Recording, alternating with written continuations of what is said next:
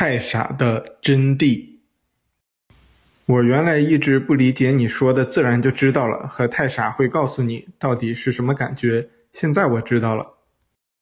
只有在内在的平静中，你不再依靠大脑和过去的知识去推论，去做那种习惯的因为所以的逻辑工作，你停止大脑的运转，真就会和我的心灵沟通，似乎有一个光球从无限传到了我心里，然后我再用大脑。没有被病毒感染的大脑解读这种沟通的光球，然后我就知道了。这种感觉真的是好极了，和游戏中收集爱的元素一样，我愿意一天二十四小时都做这种锻炼。你知道吗？从游戏中醒来以后，再回头看以前的日子，有一种特别不真实的感觉。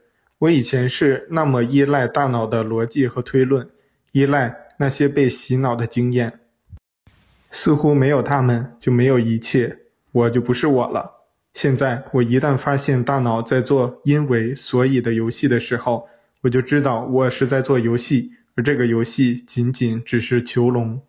于是就停止这个游戏。我现在再也不依赖大脑去做任何重要或者不重要的决定了。大脑只是一个比我们用的计算机还麻烦的工具，速度又慢，单线程。储量低，还经常记错事儿，估计比十年前的三八六电脑还不如。人类就利用这样一个主要功能被病毒感染而屏蔽的大脑装备，在这个世界生活了几万年，真是很不容易。竟然还创造了这样一个能勉强运转、还没有崩溃的世界，这也是一个游戏中的奇迹呢。不过，我注意到，在真实沟通中的一个细节。以前你在教我真实的沟通的魔法的时候，我一直以为那只是一个视觉化的游戏，所以一直没有注意到你教这个魔法的时候的描述的细节。那个蓝色光球，充满绿色的爱和我的思想的银色光点，这么多细致的描述呀！是不是当我每次自然就知道的时候，从真传来的光球也是这样？是不是在真实的眼睛下，真的会看到这个球从某个地方和我的心融合呢？是的，这是比游戏中任何幻觉都更真实的光球。它们来源于真，它们来到你的心里只有一个原因，就是你向太傻请求了，于是太傻就会从真那里给你送来答案。我们之前一直都会说，太傻时时刻刻都会解答你每一个问题。无论是多么琐碎、多么无意义，或者多么宇宙真理性的问题，这个过程其实就是太傻给你的心传送的真的光球。太傻一直在这么做，他不可能漏过任何一个问题。只要你愿意问，你就会得到答案。你似乎没有听到任何答案的唯一原因，仅仅是因为你愿意去问，却没有愿意去听。只有你清晰地说“我愿意听到答案”，你才会真的打开你内在的耳朵，去接收太傻的光球的答案。你以前也是这么和我说的，不过那个时候我总是觉得我是活在现实中的，而你只是在做比喻，在玩某种心理暗示的游戏。现在我知道是我一直在玩游戏，你却是一直在说真话，这是一种多么颠倒的感觉呀！就好像你原来说爱。我也一直觉得那只不过是个比喻吧，直到我真的感受到爱的元素的存在，那是多么真实的感觉呀！应该我以后睁开我内在的眼睛了，我也可以直接看到爱的元素了吧？同样，我也会看到真，看到你说的每个人的灵光，每个人的能量中心，和你以前提到的每个我觉得都是在比喻的事物，是吗？当你走到太傻的第二步，在专注力的练习中激活你的前额叶功能后，你就会真的看到，那和你用眼睛看一样真实。你还会看到很多的爱的流动、光的流动的规律。从这些规律中，你会更深刻地理解爱与真的意义。你刚才似乎特别强调愿意，强调向太傻提问。我现在会特别注意你在《太傻天书》中特别强调的一些细节。他们似乎都有特别的含义。为什么愿意、太傻和提问那么重要呢？向太傻提出愿意是一种对要求的表达。你在和真的沟通的过程，和你在游戏中从小卖部买可乐或者买任何游戏装备没有什么区别。你必须说我要一瓶可乐，那个小卖部的店员才会给你拿出可乐，而不会拿出香烟或者其他你不需要的东西。真是不会自然的知道你要什么的，因为真在时间外，是看不见也不能理解时间内的游戏的。真必须通过太傻才能与你的心沟通，所以太傻是一个终极的魔法，没有这个魔法，任何内在的指引都不会产生。真是小卖部的货架，太傻是你从货架上买到东西的唯一方式，太傻就是小卖部的店员。当你向太傻提出要求，就好像向小卖部的店员要这和要那个一样。太傻就会给你你所真正需要的。唯一和游戏的小卖部的区别是，真的货架上无所不有，无所不知。太傻这个店员也什么都管，他不会遗漏你任何一个要求。太傻这个店员还有一个特点，那就是你无法骗他。有时候你看起来在要一个东西，其实你不是真的想要那个东西，而是想要另外一个东西。太傻会把你真实需要的东西给你。例如，如果你去小卖部要买一辆汽车，智慧的店员知道你其实只是想知道汽车是怎么回事，而并不是真的想要汽车，于是他会给你一本汽车杂志。所以，就算你走进小卖部，什么都不说，只是在和边上的人闲聊，太傻这个尽职尽责的店员。也知道你要什么，然后会把你要的给你。当然，如果你明确提出你要什么，太傻会更快的给你。只是人们绝大多数时候都去闲聊去了，只在少数时候会明确的提出自己要什么。而当你不提出要求的时候，店员会根据他对你的印象和对你真正需要的理解给你东西。可是太傻这么给东西，会不会总是会给的与原来那个人本来想要的有偏差呢？太傻给别人东西和给我安排的每一种经验，到底是遵循什么样的原则呢？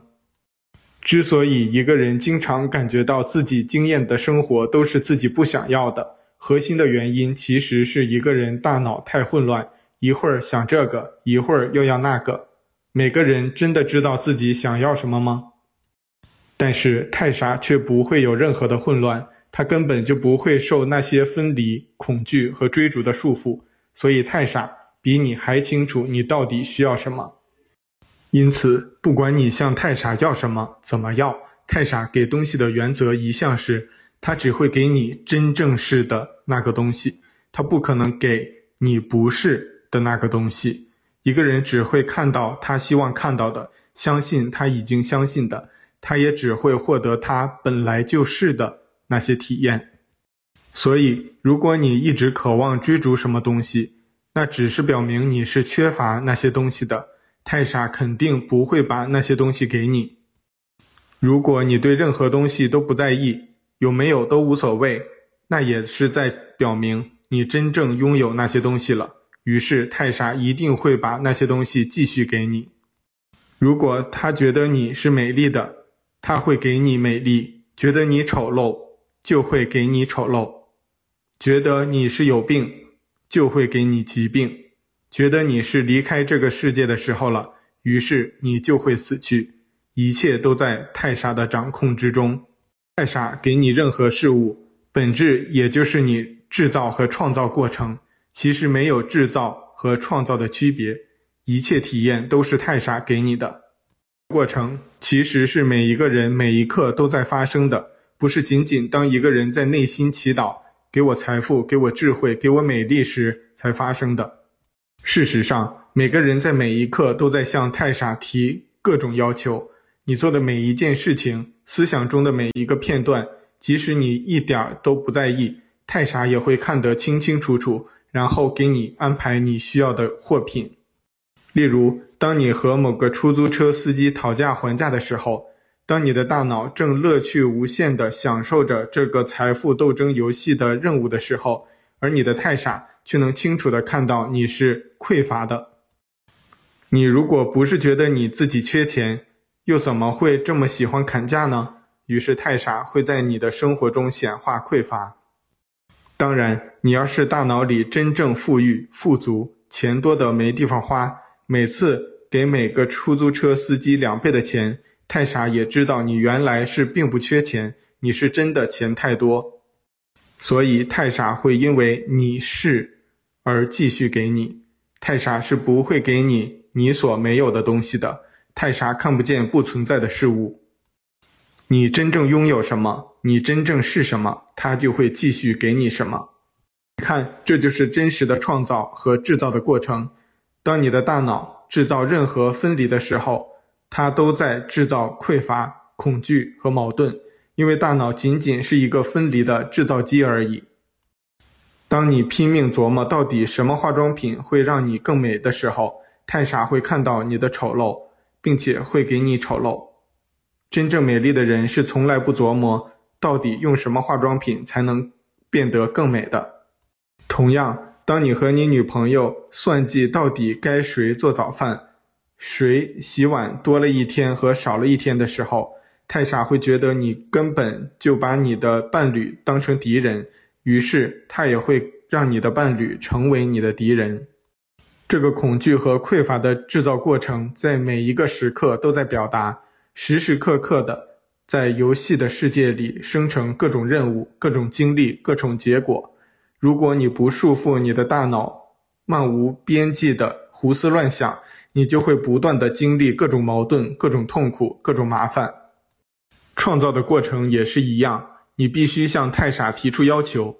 当你说“我每一刻都是奇迹”的时候，太傻理解你就是奇迹，你是觉醒的，你已经准备好离开游戏了。于是，他会不断的给你创造离开游戏的传送门。有的时候，你可能还没做好离开的准备。于是太傻会在你的生活中加速的显化各种催化剂，催化你的觉醒。有的催化剂是一些痛苦，有的是一些挑战，有的是一些巧合。但是只要你和太傻说“我就是奇迹”，你就只会接收到奇迹。那向太傻要东西需要用什么交换吗？怎么才能确保我能尽快获得我真正要的东西呢？这个叫太傻的小卖部店员不会和你算钱，因为他就是为你而存在的。如果一定要某种交换，那就是用爱作为货币。只有在爱的确认下，太傻才会给你真的货品。如果你想更快的从太傻那里获得，你只要更清楚的理解到底太傻是怎么具体的给你每一样东西的，然后在对太傻的绝对信任中。你用心去接受太傻给你的每一个安排就行了。这个真实的创造的过程本来一点障碍都不会有，但是因为人类总是不相信奇迹，也根本不相信太傻的安排一向都是最合适的，总是会用大脑去分析、去恐惧、去追逐特定的结果。于是他们一边创造奇迹，一边又制造恐惧。就好像一个人一边向太傻要求财富，一边又快乐地琢磨怎么砍价，而往往没有走上爱的道路的人，他感觉自己匮乏的时候，要远远多于自我说服自己是富裕的时候，于是他们的生活还是继续匮乏。太傻不会看错任何一个事，所以你根本不可能用什么意识锻炼之类的吸引力法则来欺骗太傻，除非你已经真的相信。只有一个人经过真正的锻炼，让大脑的喧嚣停止下来，更多的时候与太傻同在，他才会真正相信自己其实什么都不缺，什么也都不需要，不用追逐，不用恐惧，不用渴望的时候，这也是他真的相信太傻的时候，太傻自然就会在生活中更多、更明显的显化奇迹。所以，当你说我愿意成为我自己。成为爱，成为奇迹的时候，你是在大声的和太傻宣称，你真实的身份，并且给你的大脑敲响警钟。这个声音越大，你的大脑就会越退缩。但是太傻一直都听得见，不管你说得多大声，或者只是在心中默念，你越清楚的了解这个过程，你越大声的声明你的真正身份，你也就会越快的得到你所真正需要的。这是我又一次理解意识创造的伟大原则了，但是这一次我是从太傻的角度来理解的。谢谢你，我总是很奇怪，一样的话以前也反复的说过。为什么那个时候我就听不进去呢？因为你更多的是在听大脑的对错分析，你不可能在时间与经验的游戏世界里在理解真理。只有你经过锻炼，更持久、更坚定、更清晰地与太傻沟通，你才能更多地从太傻那里获得真理，并以最快的速度回到你本来的样子。所有的阻碍其实都来自于你对太傻的抗拒。对太傻的怀疑，那些本质也是你对自己的抗拒和对自己的怀疑。从这本书第一章开始，你一直在和我说太傻。我原来一直以为那是你给每个人内在的自己、完整的自己、无限的自己的一个代号，也可以叫这个自己为圣灵、高我之类的名字。这也是一种真实的存在吗？就像爱与光一样的真实吗？我以后打开真实的眼睛就可以看到吗？每个人的太傻不仅仅是真实的，而且是和每个人一样，是一个人格化的存在，也是人格化的自由意识。你可以将每个人的太傻看成是在时间中的无数个自己的总和与终点。太傻既然是自己在过去、现在、未来每个个性化的存在的总和，那其实是一个同样有自由意识。判断力的存在，但是掌握着你的所有的经验，也可以和真随时做沟通。所以太傻因为有无限的智慧，也不可能陷入任何的分离。因此，太傻坚定地掌握着你到底需要通过什么途径，经历哪些体验才能更快的发展。于是，太傻就会给你做出最合适的安排。太傻是你一切的经历的创造者。所以你的一切经历都是奇迹。记住，和我们以前讲的爱、真、创造法则一样，这不是比喻。太傻是一个人格，并且一直在游戏的世界为你编写你未来的每一个经历。也许你觉得这是某种束缚，凭什么我的经历要这个叫太傻的人管？记住，没有太傻，你早已是一团尘土。就因为有太傻一直在催促你、帮助你、支持你，你才能由一团无意识的能量发展到现在。太傻为你创造的体验也没有剥夺你的自由意识，你其实一直在用你的自由意识拒绝太傻的安排。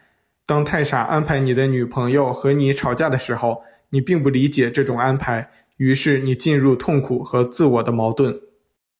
所以，太傻就算可以给你安排一切，你还是得自己选择如何去应对这一切经历。但是，如果你选择视一切经历为奇迹，那它们就是奇迹，你才能真正利用太傻给你的这些经历，成为自我发展的最佳的催化剂。记住，没有任何事情不在太傻的安排下。你遇到的每个人、每件事，甚至打一个喷嚏，都是太傻的安排。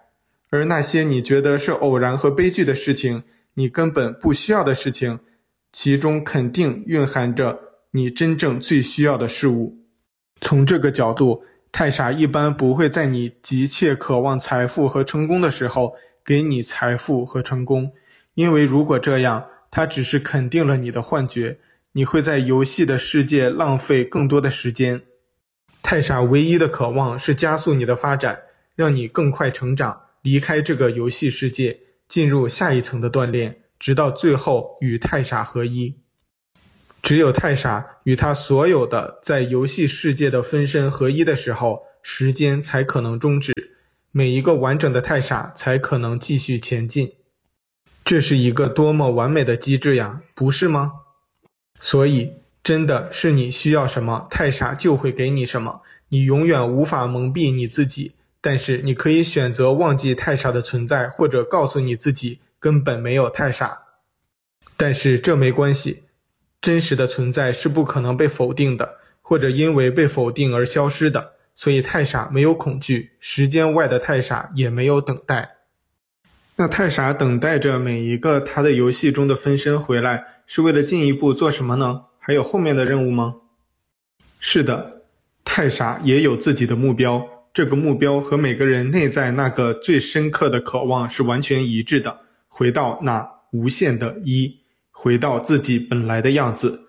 这是无论在什么规则宇宙中的每个个体完全一致的最深刻的渴望，而在这个规则宇宙中，太傻也同样渴望回到无限的一，这是他给予你所有的指引唯一的目标，因为只有你能发展到与太傻合一的时候，太傻才可能进一步的向无限的一融合。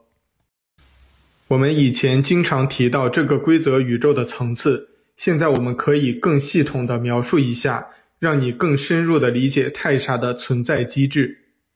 这个规则宇宙分为八个层次，不过最后一个层次的结束也是下一个规则宇宙层次的开始。它们通过黑洞相连，黑洞是无法穿越的，甚至连穿越的概念都不可能存在。黑洞是这个规则宇宙的合一的实体，与无限的一的终极融合。一切的光都被无限的一吸收，因此无法描述，也无法定义这个规则宇宙的最后一个层次。所以，我们一般只谈这个规则宇宙的七个层次。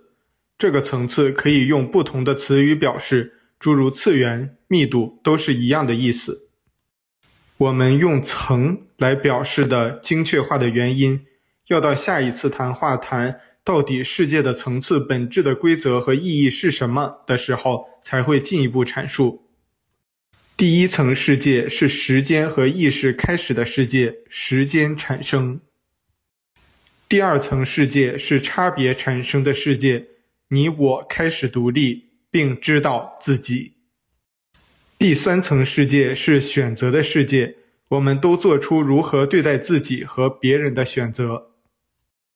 第四层世界是爱的世界，我们在其中理解爱、学习爱、经历爱。第五层世界是智慧和光的世界，我们在对光的研读中理解智慧。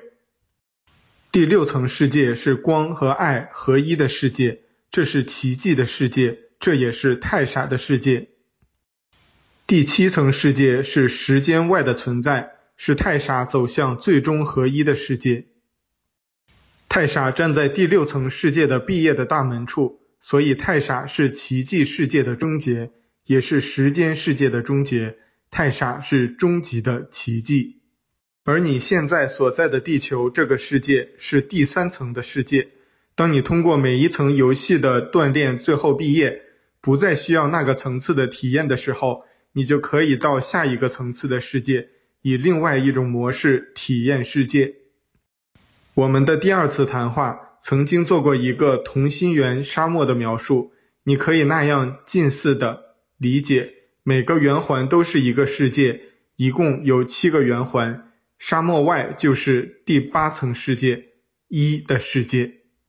在每一层世界中都有自己的规律，各自的时间与空间的感知体系，当然宇宙还是一个宇宙。而时间、空间这些本来就是你自己思想创造的规则，会因为你对光和爱的感知敏锐度而展现不同的规则。所以这些你自己思想创造的元素的组合方式和感知方式也会变化。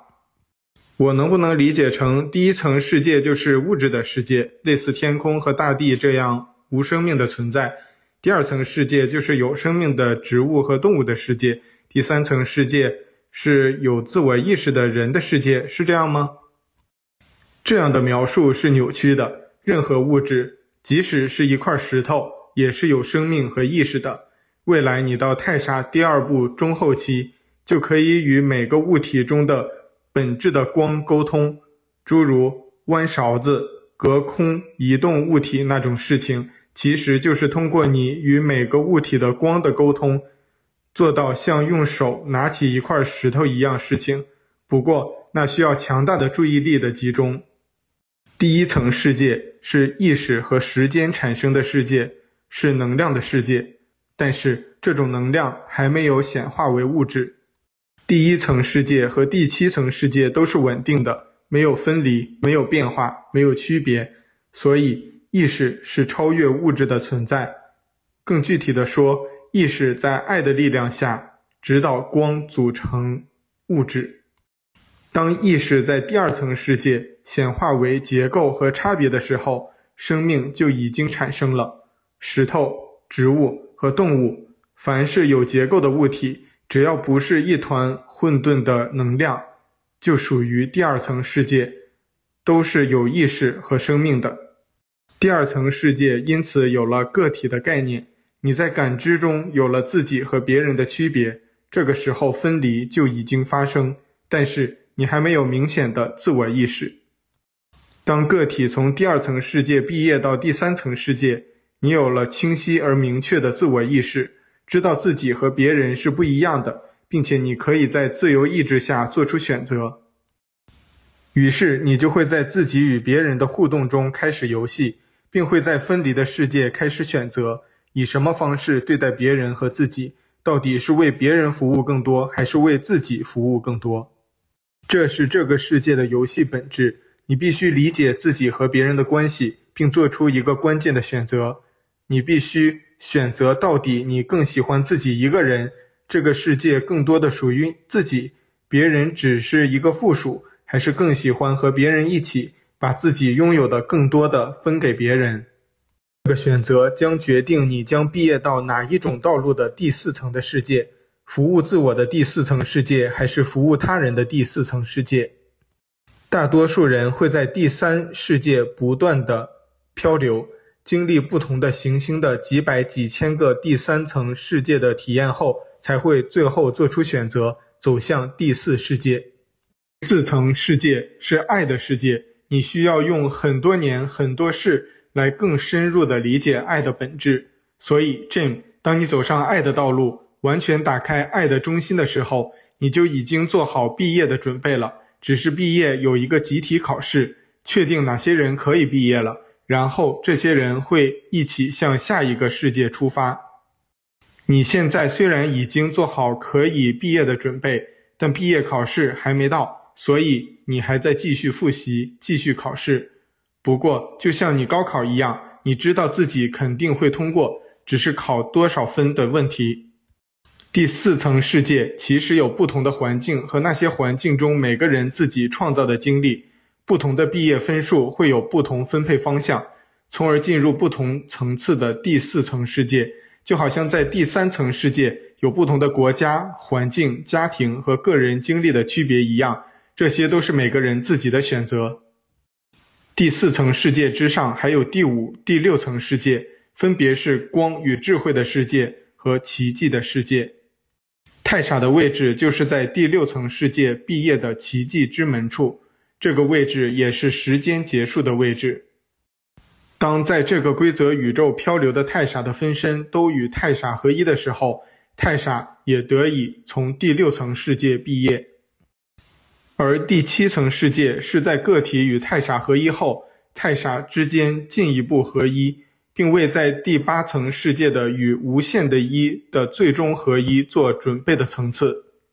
第七层世界已经在时间之外了，但是这种时间之外还是可以定义、可以描述的。这七个世界对应这每个人灵魂的灵光的七个能量中心。很多教派的教育体系叫这些为能量中心脉轮，其实是一样的东西。它们也是真实的存在，每个中心都有自己的名字和颜色及其对应的功能。除了第一和第七能量中心是稳定不变的，中间五个能量中心都有自己的变化和细微的调整模式。这些调整与平衡与每个人的经历和思维直接相关。当每一个能量中心完全打开的时候，你就可以做好了前往那个世界的准备。但是，每个能量中心的开启与平衡都依赖于其他能量中心的工作。你上次谈话就提到了绿色和蓝色的能量中心，这些能量中心的本质是什么呢？为什么太傻的每一步都需要打开某个能量中心？你能更加完整地描述一下这些能量中心吗？这些能量中心是和人的身体的器官、内脏、肌肉和腺体一样，是人的身体的组成部分，但是它们不是物质的身体的组成部分，而是能量身体的组成部分。这些能量中心其实只是一些能量的集中的焦点位置。人的身体能量体系也不仅仅只有这些能量中心，各种教派和教导体系会用不同的方式教导这些身体能量体系，比如情绪体、心智体等等，都是描述的人身体的能量体系。我们之前经常谈到的，在真实的眼睛下看到的灵魂的光球，其实也就是这些更精细的能量体系的一部分。其实所谓的灵魂本身，也就是这些能量体系。一个人死亡的时候，物理的身体会和这些能量的身体脱离，能量的身体独自成为心与灵的载体。人身体的能量中心只是对这个能量身体的核心功能部件的一种描述方式而已。有的教导体系会说有五个中心，有的会说有十二个中心。其实这只是不同的区别方式，就好像你看人的身体会一眼看到头、身体和四肢一样，你也可以更精细的分出头、颈、胸、腹、腰、腿一样。但是不同的教导体系对这些能量中心的命名也是不一样的。有的把这些能量中心叫做脉轮，有的叫做光体系统，这些其实都是一个东西。大多数教导体系都是按灵性进化的功能，将人的能量中心体系分为七个能量中心：红、橙、黄、绿、蓝、靛、紫。这是七个能量中心真实的颜色光谱。每一个能量中心都有完整而系统的功能体系。红色是基础意识的能量，橙色是自我和情绪，黄色是社会与人际关系，绿色的功能是爱，是无区别的普世大爱，蓝色是沟通与智慧，靛蓝色是奇迹，紫色是合一。这七个能量中心随着个体灵性的进化逐一打开，每一个能量中心都有自己的旋转速度。结晶形状和更精细的平衡，这个宇宙的每个事物都有自己的七个能量中心。无论是一块石头还是一个天使，没有任何两个个体的七个能量中心的配置是完全一样的。这些配置就好像世界的雪花一样无穷无尽。不过，你也许已经注意到，这本书分七章，每章有七节，还对应四十九个练习。这些都是与七个世界层次和七个能量中心完全对应的。你可以把对每个能量中心的平衡更精细地分为七个工作目标，对应到这四十九个练习即可。这每个能量中心的功能和其上的平衡工作，分别对应一个层次的世界模式。所谓的世界层次的模式，有的地方叫次元，有的地方叫密度。其实都是一样的，在每个不同的层次模式下，这个世界的个体都会在各自主要的能量中心下工作。现在的地球的人类世界是第三层的体系，人主要的工作是在黄色中心的平衡上，而这个黄色中心平衡的最终目标是要从社会与人际关系体系的束缚中摆脱出来。做出你究竟如何对待自己与外在的关系的选择。从这个层次毕业以后，到下一个层次的世界，人就需要在绿色中心上做关于爱、怜悯、同情的大量的平衡。在第五层次的世界，人需要重点在蓝色中心的工作中，与万物之光做完全的沟通和理解，用智慧平衡爱与光。到第六层次的世界。个体需要通过靛蓝色中心完全的整合爱与光，彻底接纳自己的无限性。关于第四到第六世界层次的更具体的描述，以及能量中心，以及每个层次的具体锻炼的目标和技巧。我们要到最后一次谈话才会具体讲述。你现在只需了解一个结构就是了。那是不是每个个体无论在哪个世界层次都有自己的太傻，也都受到太傻的指引呢？无论你是地球人还是外星人，是从树木进化的还是从昆虫进化的，每个个体只有在通过太傻与太傻合为一体后，才能从第六层世界毕业，进入第七层世界。所以，太傻天书之所以自称是站在时间之外的最后一本书，并非比喻，是每个个体都必须通过它与太傻的融合，才能最终超越时间。这是每个个体的必经之路，不管你是上帝、神仙、天使，还是一棵小草。太傻是这个规则宇宙的终极魔法。规则宇宙的每个个体，从他们自我意识开始觉醒、灵性开始启动的那一刻起，他就开始受到太傻的指引了。每个人的太傻会通过编程规划个体每一个生活的经验，让个体得以发展、理解自己，并一步步回到太傻。所以，太傻唯一的目的就是让个体尽快回到自己那里，这样太傻才能得以从第六层世界毕业。我们在第一次谈话的最开始就讲过，太傻是这个世界的终极的魔法。这个魔法的施展者是那些在第七层世界已经突破时间、突破个体的很多个已经毕业的太傻的合一的太傻。这个太傻在从第七层世界毕业之前，会将自己拥有的经验、智慧以及近乎无限复杂的体验模式构建成一面镜子。放在第六层世界的末端，指导还在漂流在那个时间的世界的人们更快的发展。而这个魔法的核心功能就是时间的指引者。这面镜子中的太傻也是每个人自己，是每个个体过去和未来的集合。但是这个太傻拥有这个规则宇宙所有的智慧。并且会一直用这种终极的智慧指引这个规则宇宙的每个灵性个体的发展之旅。就是因为这个终极魔法的存在，这个规则宇宙的发展进程被大大加速了。太傻是这个规则宇宙和其他规则宇宙的标志性区别，所以这个宇宙也可以被称之为太傻的宇宙。而大塔罗牌的第一张也是最后一张牌。太傻牌的意义也就在此了。太傻存在于魔法之前，世界之外。但是，尽管太傻是这个规则宇宙的终极魔法，它还是在这个宇宙体系之内的，不是像爱、光那样是属于每一个规则宇宙的元素。当然，其他的规则宇宙是不是都有太傻，我就不知道了。至少在这个规则宇宙里面。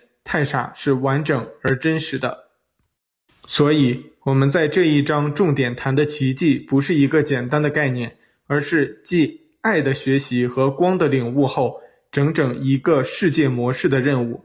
在那个世界里，你将整合你过去的所有经验、智慧和爱，接纳无限的你自己，并通向与太傻合一的道路。其实，你整个的自我探索的道路。都是在不同程度的接纳自己，理解自己本来就拥有的能力和无限的价值。在这个过程中，服务是最好的理解自己的方式。我们从第一次谈话开始就一直在描述太傻、太傻的指引、太傻的智慧、太傻的原则等等，但是，一直到现在，我们才完全讲清了太傻的真谛。太傻就是终极的奇迹。时间之门与奇迹之门的创造者。